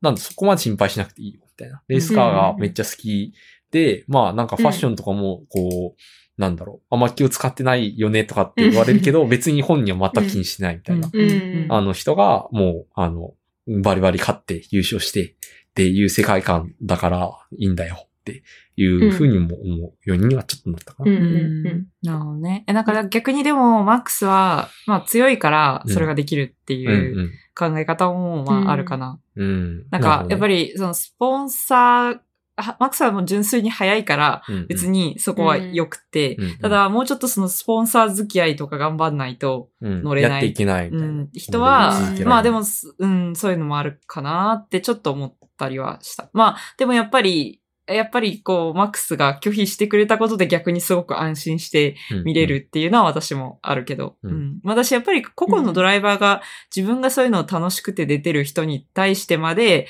まあなんていうか批判しなくてもいいなとは思うし、やっぱり、りなんか、その嫌なことを嫌だと言える環境があってほしいなっていうことだけかな、やっぱ思うのは。うん。うん。うん。確かに。これは、その、商業主義で、スポンサーがつかないとドライバーになれないっていうのとはちょっと違う話なんだよね。うん、うん。なんかそれについてはやっぱり悲しいなって思うな。うんうんその、あ、スポンサーがっていう話。そう、あ速いドライバーがうん。F1 ドライバーになるわけではなく、うん。そういう売り方をしてる商業主義だからこそ、スポンサーがつかないと、どれだけ速くても F1 ドライバーにはなれないっていうのは、依然として、ま。あ、しょうがないけど悲しいことだなとはうん。感じるけど、ね。確かに。まあ、それはそのリアリティショー的な売り方に関与しなくうん、うん。いい生き方もあるっていう話とはちょっとは別の話だけど。まあ、どうでしょう。まあ、僕は思うのは、まあ、F2 のね、今年優勝したピアストリが、うん。こ う来年ピアストリ。上がってきてくれたらいいなっていうことを想像しながら聞いて。まあでも、ね、ピアストリーは、結局、その、アルピーノが話さなかったからなってるっていうだけで、うん別になんだろう、こう、スポンサーで競り負けてみたいなことではないうん。とは思うんだけど。うん。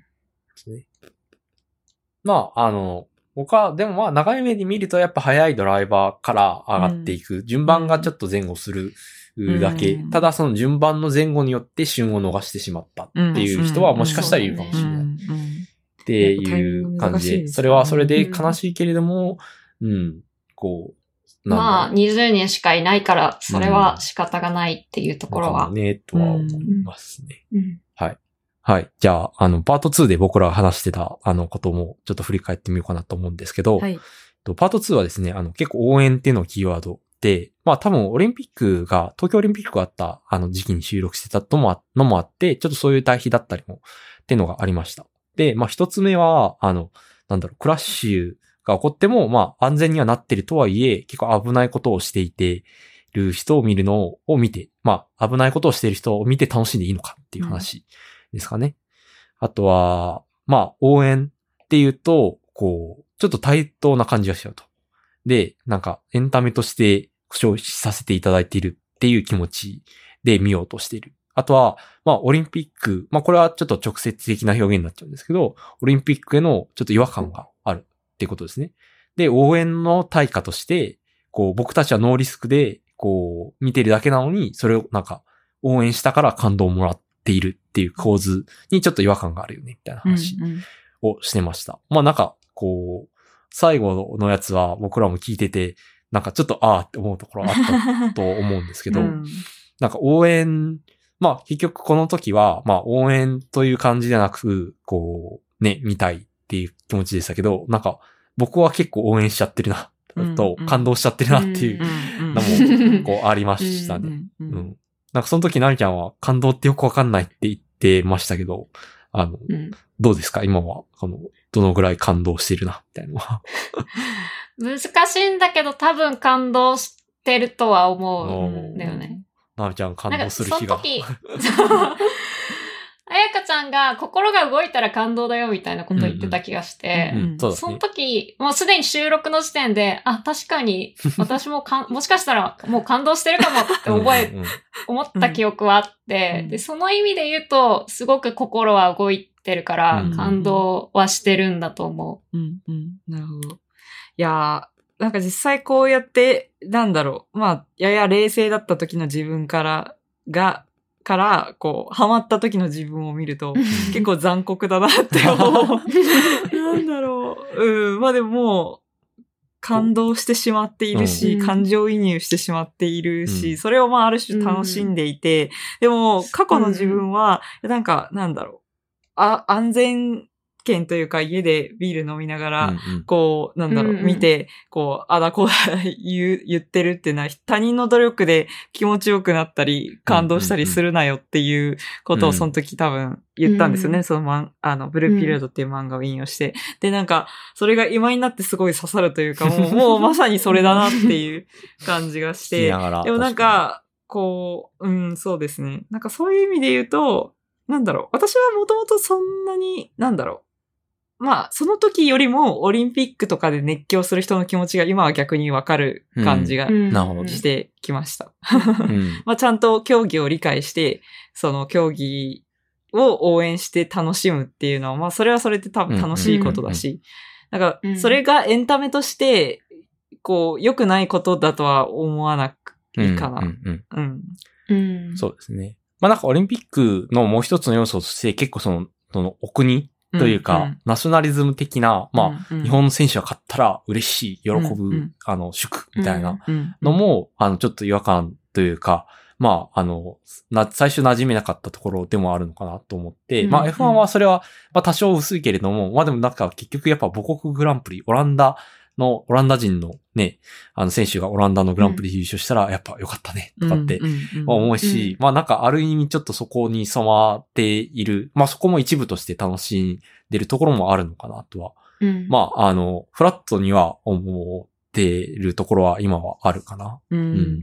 まあなんか、F1 に関しては、なんだろう、選手が少ないから、うんうん。その国、うんなんだろう、す自分の国だから応援するっていうよりは、うんうん。その人のゆかりがあるところだから応援するみたいなうん。感じだったりすることが多くて、なんだろう、その点が、オリンピックだと人数が多すぎて、その国っていう属性に目が向きすぎてしまう。んんんっていうところがもしかしたらあるのかなっていう感じがする。かよく知らないけど、日本の人だから応援しようっていうんじゃなくて、あ、この人は、あの、オランダ出身だから、オランダグね。グランプリで優勝できたらいいね。確かに確か別に、その、なペレスもメキシコグランプリで表彰台に乗れてよかったね、みたいな。確かに。なんだろう、その人の思い入れに寄り添えるから、うん。それはまあ、人数が少ないから、ある種いいとこで、まあ、うんめちゃめちゃ私は F1 はナショナリズム強いスポーツだなとは思うけど、なんだろう、こう、うんオリンピックより違和感を感じづらいのは、それがもしかしたらあるかも。いや、僕もなんかそれ言われて思いました。なんか、角田、まあ、昔はどうあれ、今は、こう、角田が日本の選手だと意識して応援してるっていうよりは、うん。こう、割と角田選手を応援してるっていう感じに、うんまあ、思え、少なくとも思えてはいるうん。うん。のは、こう、なんだろう、こう、まあ、オリンピックの時の、なんか、き基本知らない人が出てきて、うんうん。でも、なんか自分はどうしてもやっぱ日本選手に肩入れして、見てしまうけど、なんでなんだろうみたいな。うんで、そうこうしてるうちにもう競技すごく短いんで、なんか終わっちゃって、うん。うん金取れたねおめでとうって、銀だったね残念だねとかって思ってしまうのが、ちょっとなんかこう、うん。不思議な違和感があったりっていうのに比べると、まあ F1 は結構同じ人をずっと見れるうん。から、うん。あんまりその、もしな結果的にそういう母国だったり、国だったりっていうのはあったとしても、なんかそれが、こう、それだけで見てる感じにみんなならないし、うん。まあみんな本当に人を見てる感じがするから、うん。まあそこまで違和感がないのかなっていうか、ね、応援できるのかなとも思いますね、競技として。そうだね。なんか、私も最初すごい角田くんを日本人ってだけで押していいのかっていう戸惑いはあって、うんで、な、落としどころとしては今話してもらったのと同じような感じで、うんみんなそれぞれその一つの属性として日本っていうのもあるけど、同じように例えばガスリーは、うんその、こういう人だから好きみたいなのはあって、でもそれってまあ裏返しとしてはそういう人柄で推してる。そうだね。まあいや、思った。いや、ドライビングスタイル以外、そう、うんうん部分で、を知って好きになってるっていうことではある。うんうん。なとはパート思う1で批判されていることではあるんだよね。うんただまあ、割ともうパート2、パート3ぐらいでは人柄も含めて好きになっちゃってるっていうのをもう、うん受け入れてしまっているから、なかなかその、それを入れてない状態には戻れないよね。うん。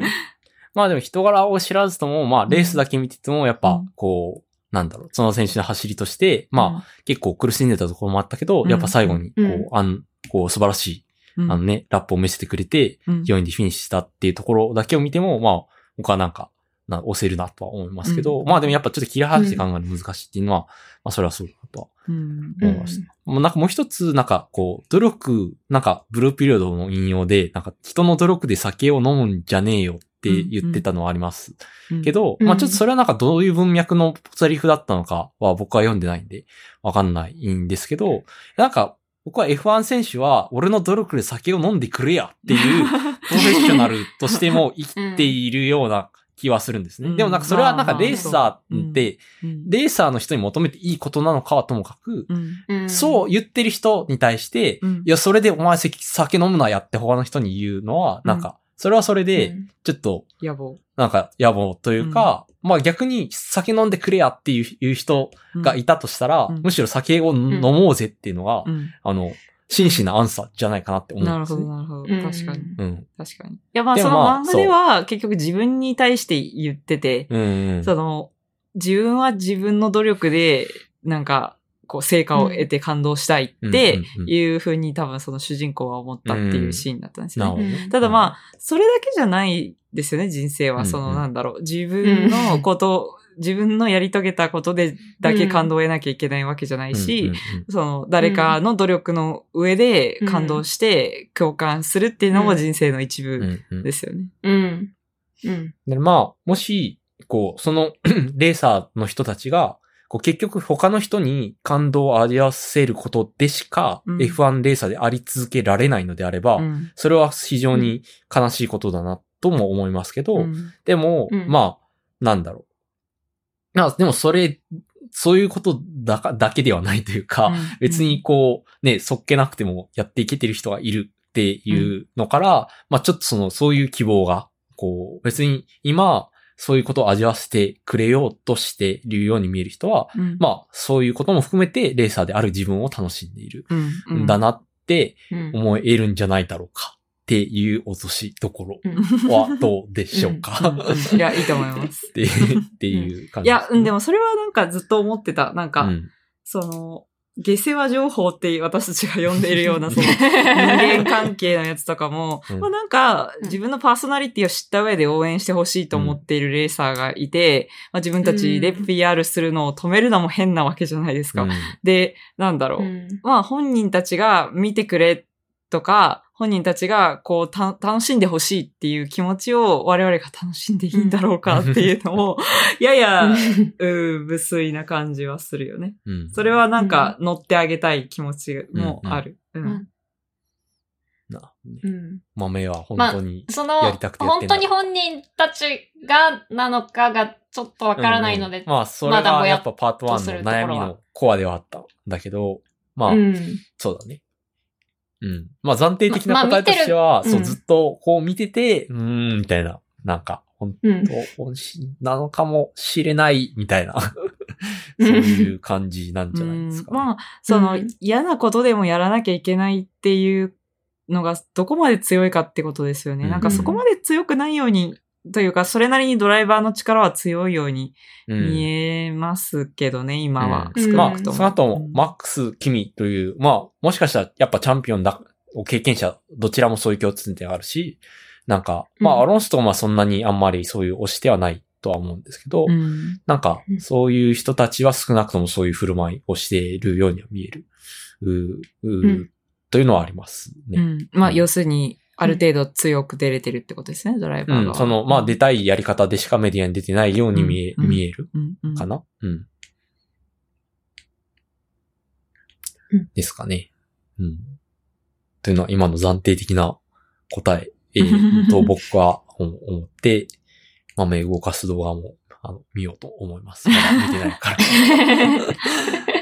うんそうですね。私は結構そういうので癒されるようになってしまった。ね。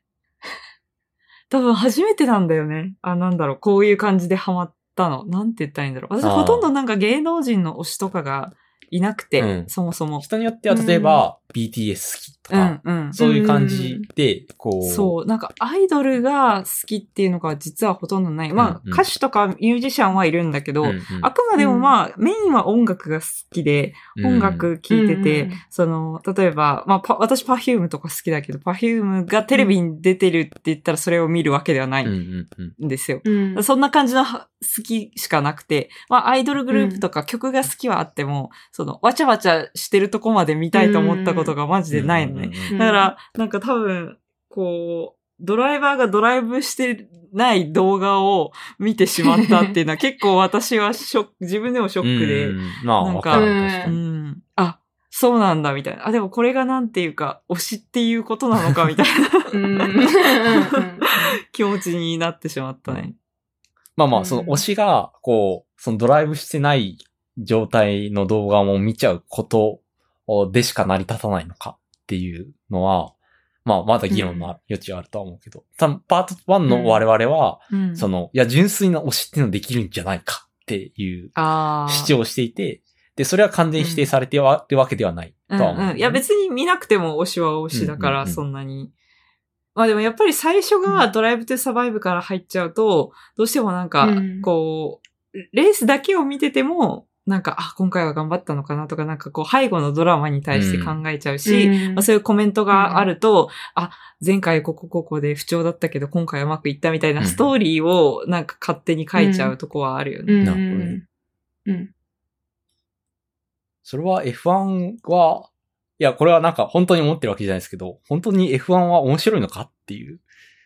あの、つまり、試合、試合だけで見ても、こう結局、こう、やっぱ試合そのものが面白いんじゃないのではないだろうかっていう、信じたくないけど、いや。なんかそれはあんまり感じなかったかも。なねうんなんかまあ、でも試合によるよね。うんなんなんだろう。もっと楽しめるみたいな感じかも。うん。本当にうんいやでもね、この間 F2 見たら、うん F2 はほとんどドライバーを知らない状態じゃん。うんうん私、ピアストリーとか、うん一部の長官優とかしか知らなくて、そうするとやっぱりね、ちょっと、ただ車が回ってるな感は強かったね。いいね。その例えいいですね。だから今なるほど F2 見てっていうのは、すごく純粋に、こう、レースを楽しめるかっていうテストになるわけだよね。確かに、そうで、ピアストリって唯一その知ってる F1 に出れなかったねっていう人がすごく強い人がいて、やっぱそれをキーに僕は見てしまう気がするうんそんだよね。う。そうなんですよ。国籍を隠してオリンピック名前を見たいかっていう話。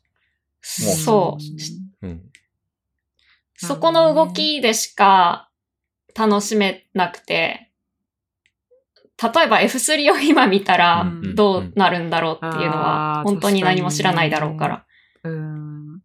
ああ、パンドラの箱を開けてしまったよね。ラいや、でも別になんだろうな、難しいな。やっぱり、うこう、情報量が多いのが F1 のいいとこみたいなとこ、多分うん言ったと思うんだけど、みちゃんも。やっぱりその、知れば知るほど面白いっていうのはあらゆるスポーツであることで、うそれをあえて制限しても面白くなければならないっていうのは、だね。なんだろう。別にそうではないんじゃないってはうん。思うかな。まあ、というか、うん。いや、F1、ただ F1 がお実は面白くない。つまり全ての情報を隠して車だけ見ていても面白くないっていう主張は通るかもしれないけど、うん。まあそしたら面白いコンテンツでないよねっていう。うん。うん。その世界観でその基準で当てはめるんだったら、うん面白いスポーツってないんじゃないっていう。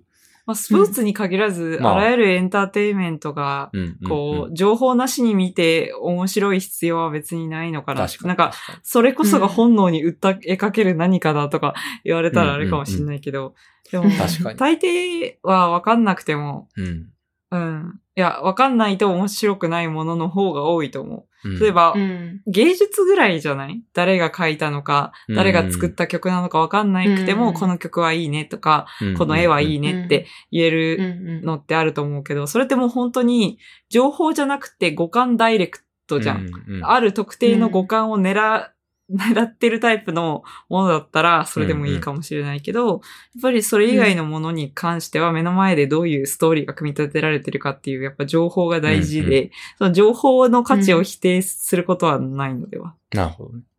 うん。まあ、無理に否定する必要はなくても、グラデーションとして、その、ガスリーと角田が豆運んでるところまで含めるべきかっていうのは、ま なんかやっぱりありますね。あある。限りなくアイドルに近い消費をしてるのかなとは思うね。そうだね。なんか沼のハマり方もどちらかといえば、その BTS にハマった人とかと近いような、ああ、うん。いや、なんか私もそう思ハマりっている方をしてるなって自分で。ううんん、割と。でも本当にこういうのね、なんか今まで他のアイドルとかでの経験がないから、うんだだからこそ逆になんかあんまり罪悪感がないのかもしれない。なんか、こういうハマり方を他でしたことがないから、うん。あこれがアイドルを見てるようなハマり方なのかどうかすら、なんていうか、ね。こう区別がつかなうんいみたいな状態なのかも。なるほどね。うん。うんいや、難しいね、私はなんかそういうコンテンツを見始めた時に、これって嵐とかがテレビでわちゃわちゃしてるのを楽しんでる人あとー同じ構図なんだなってのは思った。なるほどね。うんうん。まあ確かに。まあ、それは別に嵐を楽しんでいる人を、全く否定するものでもなくそう否定するわけじゃなくて、うんただなんか自分はそうじゃない、こう、ハマり方をしていると思っていたけど、でもそういうのに近いのかもなっていううん。ことですかうね。ん。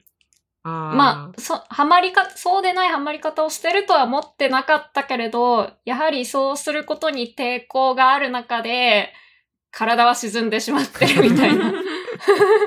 まだまだ変わってないぞ。え、なんかでも、もう私はネットクリフリックスから入ってしまった時点で、そうそう。なんかもう、それは避けががたいと思っている、正直。うんうんだし、なんか、そうそうじゃないハマり方をするんであれば、そこを経由すべきじゃなかったよね、うん逆に。なるほどね。うん。もうじゃあ逆にこ、そうの今から、こうう、んあれですかね、もうカートに乗りに行って、こう、もうドライブのね、ライン取りとか、こうブレーキングとかを、に関して、めちゃめちゃ味わえるようになって、またこう F1 を見ると、こう違うんじゃないですか。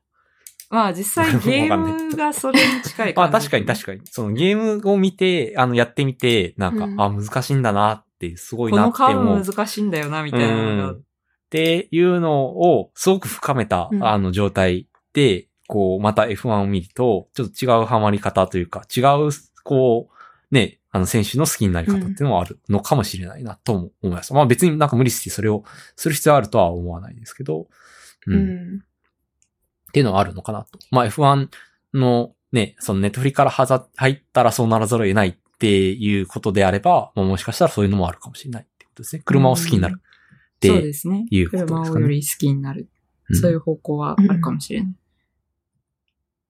いやー、車、そもそも好きになると思わなかったかな。そうですね。車まあなんか今も車が好きなのかっていうのはあるけどうん一切なかった、私。うん。確かに。だからなんか結構私はその、なんだろう。ある種アイドル的なハマり方をしてしまっていることについては、もう私はそういうハマり方をしてしまっているって自覚があるから、うん罪悪感があんまりないわ。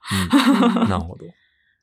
なんか自分のそういう消費の仕方のうんマクロなその民主主義的な影響を考えると、自分の理念とは反してしまうんだよね、やっぱり。なるほどね。なるほどね。あうんあ、。なるほど。だからその自分の直感とその理念との矛盾はうんやっぱりずっとあって、その理念っていうのは、どういう、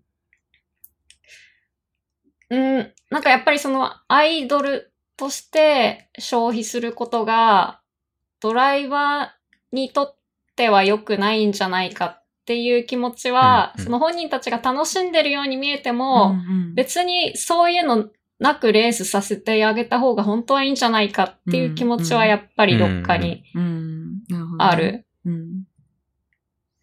なるほどね。まあ僕は、その、ナミちゃんの悩みと同じかどうかわかんないけど、なんか似たことを思うのは、こう、まあう、ん。やっぱりじ自分の理念だったりと、あの、矛盾するなって思うことで、で、それはなんかさっきの図っていうと、こう、うん。やっぱり、こう、公正な社会に行きたいし、こう、自分の人生に関しての公正なルールを、をこう、の中で、こう、例えば成功するなり失敗するなりしてると思いたい。けれども、ハマってるコンテンツは非常に、その、まあ、ある意味 C が含まれるものを、まあ、でもそういうものだよねという、思って、こう見ているっていうところに、なんだろう、こう、なん、まあ、ちょっとした矛盾を感じなくはないかなとは思います。うん。まあ、なんかそれがちょっとなんかこう、なみちゃんのあの悩みと並行なのかもしれない。その、なんだろう、交わってないのかもしれないですけど、うん。うん。なんかそういう、コンテンツ、右上コンテンツを押していいのだろうか。そしてそれをうん。みんなの前で押すことを、がうん、どのような、やっぱ影響を与えるのだろうかっていうことですね。うんうん。はちょっと感じるかなとは思います。まあでも意外と近いんじゃないかなって思い始めてきた。そうだね。なんか、ドライブトゥーサバイブでハマったことは確かに事実なんだけど、うんそれを押すことで、結局 F1 がそういうものが受けるんだなって理解してしまって、うんうんうんそれがアブダビのショーみたいなのにつながりうるっていう、うんそういうわかりやすい面白さをうん視聴者は求めてますよっていうことを、あの、まあ、心の中で思うのはしょうがないとしても、ドライブトゥーサバイブ最高ですっていうことは、悪影響を与え、悪影響というか、そうそういう態度を示したことによる帰結を自分が望まない可能性はうん。あるとは思ってる。いや、それはすごくなんていうかわかりやすい例で、うん。今、なんか、なるほあ、ど。僕も、例えば、リアリティショーは好きだけど、リアリティショーを好きなことを表明していいんだろうかとかね。うん。うん。っていう、まあ、リアリティショー何でも好きなわけじゃもちろんないですけど、し、うん。まあ、かなり嫌いなものもかなりあるんですけど、うん。まあ、なんかそういうの、うん、もうちょっと近いのかな。うん。まあなんか、確かになんか、なんか身近な例だと自分はそれはふるさと納税とかなんかセブンとか、うんうん。あとうなぎ食べるかみたいな話があって、うんうなぎ好きだけど、まあ食べ、うなぎ食べるぞっていう態度を示すことで売るぞってなって、うん。どんどん絶滅していくんじゃないかっていう帰結は想像できて、だからそれを、に反対するために食べま、好きだけど食べませんっていうことを示すことは、あの、だ、大事というか、うんそうすることが意味を持つこともあると思っていて、わかるわかる。うん。そういう矛盾は結構いろいろ人生の中で、大なり小なりああるなと。るよね。いや、そういうのは本当にたくさんあるよね。うんなんて言ったらいいか。いや、なんか結局その、例えば、チョコレート美味しいと、その、強制労働がありますっていうのの矛盾とかね。なんか、こう、自分が好きなものの中に、その自分が、の中で、こう、許容したくないことが混ざってしまっているときに、うんなんかうん、どう、その好きと付き合っていけばいいんだろうっていう。そうん。確こうかにね。っていう、パートに戻った最初の気がする悩みに。うんなんかパート1に戻ってきたね。大きく一周してまた戻ってきた気がしますね。だから結局そこはまだ何も折り合いはついてないまま沼に飲み込まれ、うん。面白さに飲み込まれてしまってるってのが実情ではあるね、うん自分は。まあ、ある種、僕は、その面白さに飲み込まれた人の気持ちも理解できるようになれたという収穫はある、うん少なくともあるんじゃないかなとは確かに。うん。思いますね。うん。そうだね。というわけで、はい。まあ、いろんな意味でね、こう議論を呼ぶ、そうですね。あの、アブダビグランプリで、まあもう思ってもない方向に、こう、二人の、あの、三人の議論をもう転がっていった気がうんしますけどね。まあ、なかなかやっぱ落としどころは、こう、結局つけられないとそうですね。いうことですね。まあでもなんか、こう、結局、やっぱ人生にも落としどころつけられないのと同じ意味で落としどころつけられないという意味では、まあ、結局、落としどころつける必要というか、こう、ね、つけられるものでもないのかなっていう。うん、まあやっぱり、その今うん日いろいろ議題に上がったこととかもまあ考え続けていくしかないというか、うんまあなんか今、本本気で納得していないことに今パッて結論出して終わってもまあ仕方ないみたいな、うんとこはあるかな。はい。はい。というわけでね、なんか結局なんかかなり経営の中っぽく終われ、終わってしまったというか、まあ終われたんじゃないかなとは、はい。はい、思います。はい。この、浮かれポンチはいパ,、パート3から聞いた人からすると、確かに。なんか落差がすごい 極端だなって思われるかもしれないですけど。はい。いやー今日は、あの、お付き合いいただきありがとうございました、小川さん。ありがとうございま前した。回からの引き続きですけど。ありがとうございました。ははい。いはい。まあ、ね、そうこう言ってるうちに多分もう3ヶ月したらまた我々もまたドハマりしてるかもしれないですし。浮かれポンチに。はいイカルポンチになってるかもね、また。うん。まあ、あこいつら、こう、何なんだっていうところも、まあ、含めて た楽しんでいただけたら、はい。人間らしいというか。人間らしいな、こいつらはって思って楽しんでいただけたら、ああ、いいかなと思います。もうこれもリアリティショーなんじゃないかっていう気がしてきたわ。ー まあ、実際そうだよね、うちらのね。まあでも僕らは、あの、あの、ポッドキャストのために人生生きてるわけじゃないんで、安心して楽しんでください。はい。はい。大丈夫です。まあ、というわけで、はい。えー、今日の議論も、まあ、尽きない中ですが、これで終わりにしたいと思います。はい。はい。それでは、また次回の F1 回もお楽しみに。いつになるかわかりませんけども、またやりたいと思います。それでは、さよなら。さよなら。さよなら。